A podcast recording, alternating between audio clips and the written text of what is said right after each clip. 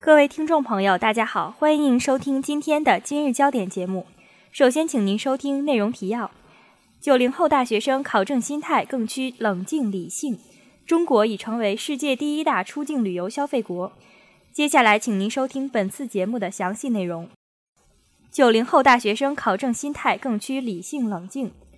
人民网消息，近日，南开大学一个学生课题组所做的调研显示。不包含学校要求考取的英语四六级证书，百分之八十九点三的学生已经打算或已经参加了各种职业资格考试。在考证过程学生中，人均参加考试一点九五门，平均每天花费二点三六个小时用于备考，考证平均花费达一千五百一十二点五元，超过了一千二百四十九点三元的月平均生活费。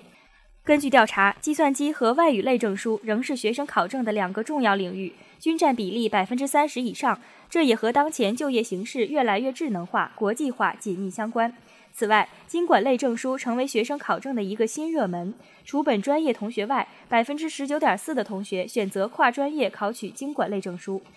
通过对比不同时期大学生考证的心态和行为特征，调查组认为，九零后大学生考证的心态更趋冷静和理性。比如在考取证书的专业类别上，九零后能很好的将考证和专业结合起来，六成以上的大学生考取的是本专业相关的证书，这和八零后遍地撒网，对各个领域证书都有涉及的考证状况形成了鲜明的对比。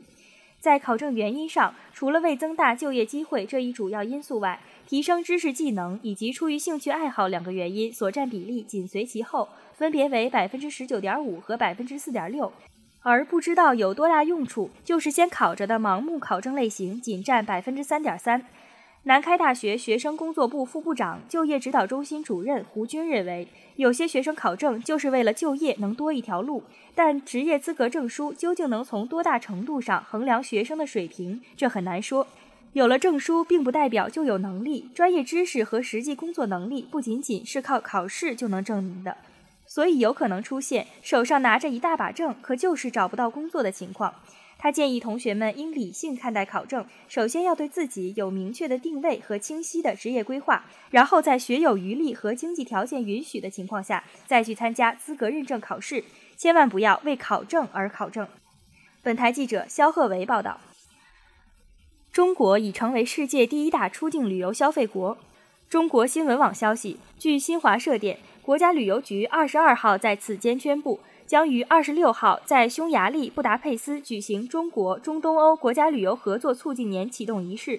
启动仪式期间将表演多彩贵州风大型民族歌舞。中国和中东欧十六国旅游部门、旅游企业等代表共一千五百人参加。国家旅游局和中东欧各国旅游部门还将合作举办中国中东欧国家旅游企业洽谈会、中国旅游信息日。中国中东欧国家旅游宣传网站开通仪式等活动，国内十二家大型旅游企业将组织近七百余名中国游客前往匈牙利参加“你好，匈牙利”友好旅游交流活动。目前，我国公民组团出境旅游目的地扩大到一百五十一个国家和地区，已经正式实施的有一百一十七个国家和地区。